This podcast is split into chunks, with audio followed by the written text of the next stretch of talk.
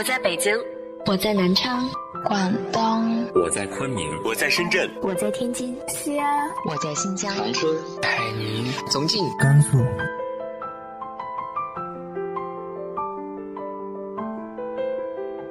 这里是 FM 幺八零八四，昨天的你的现在的未来，我是主播背着吉他的蝙蝠女侠。无论你在哪儿，这里都有我的温暖等你。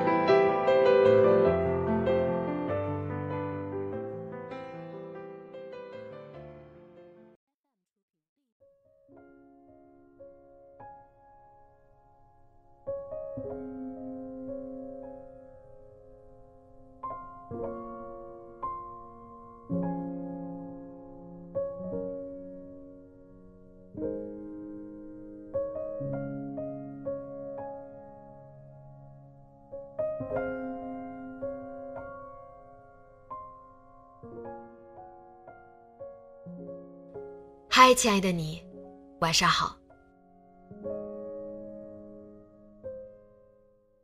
好像每一个年龄段都会有不一样的不安和迷茫。你是怎样在不安中进行自我救赎的呢？今天和大家分享的文章来自于邓安庆的《浪荡与安稳》。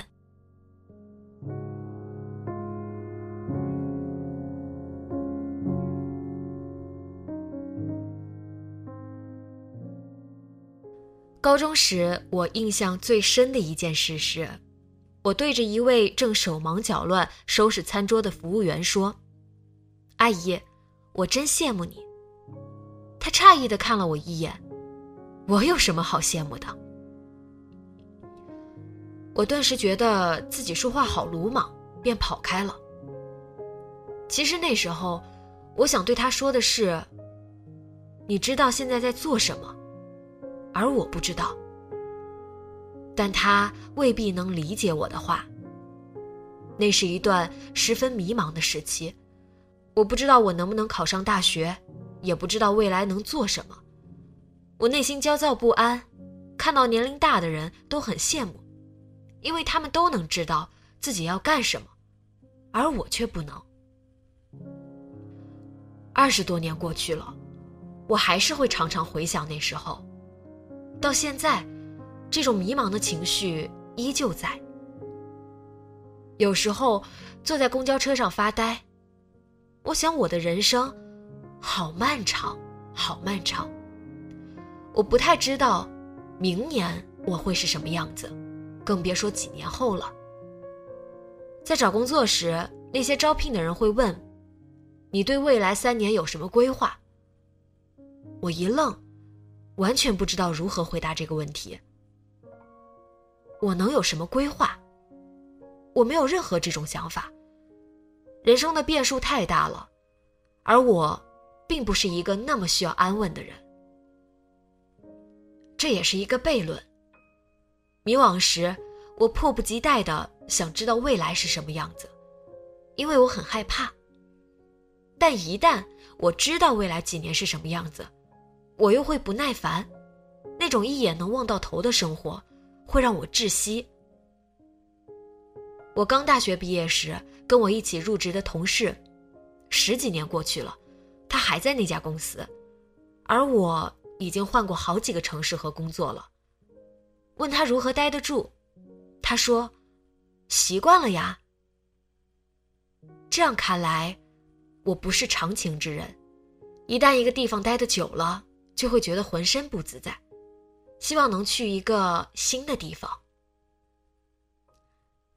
因为热爱新，内心中常有躁动，总觉得未来还有什么新鲜的体验在等着我。前提是我能够确保可以养活自己。辞职的这一年，去这里去那里，都带着这份期待，全身心投入进去，内心觉得很饱足。但逐渐的，无根感油然而生。放眼望去，他人都有一份稳定的事业和一个热闹的家庭，而自己还在浪荡。他们羡慕你可以自由自由，而你羡慕他们现实安稳。就这样，我又莫名其妙的选择了上班。老实讲，重新上班让我松了一口气。一开始我七点钟就起来了，天下着微微小雨，一路骑车往公司走，想到要见到新同事，好开心啊，有一种刚开学时新鲜雀跃的心情。下班后骑一个小时车，一路树影婆娑，偶有小风。回到家，拿出冰镇好的西瓜，一勺一勺挖着吃。窗外一波一波蝉鸣声，心中也没有了辞职时长时间的沉滞感和焦躁感。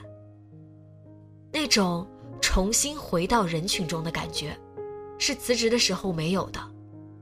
这可能是刚返回职场的蜜月期，心中涌动着我要好好做一些跟写作无关的事，甚至是迫不及待。写作是我这些年来唯一坚持下来的事情，但一旦有一段时间专门来做它，反而没有那么美妙了。写作时的焦虑感和沮丧感时常袭上心头。他不应该长期这样，不应该这么职业化，让他恢复到爱好的状态，才能长久写下去吧。我甚至没有想着写作的事情，至少这段时间我写饱了，我想休养生息。有朋友开玩笑说：“你工作肯定是去体验生活去了。”其实我完全没有体验生活的想法。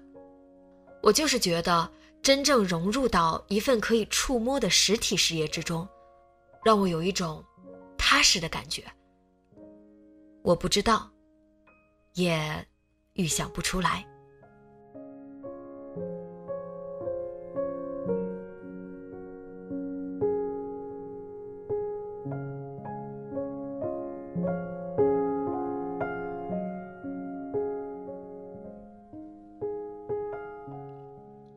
你的生活是否也在这种浪荡和安稳中徘徊呢？直接在节目下方留言分享给我吧。今天的节目就到这里，节目原文和封面请关注微信公众号“背着吉他的蝙蝠女侠”。电台和主播相关，请关注新浪微博“背着吉他的蝙蝠女侠”。今晚做个好梦，晚安。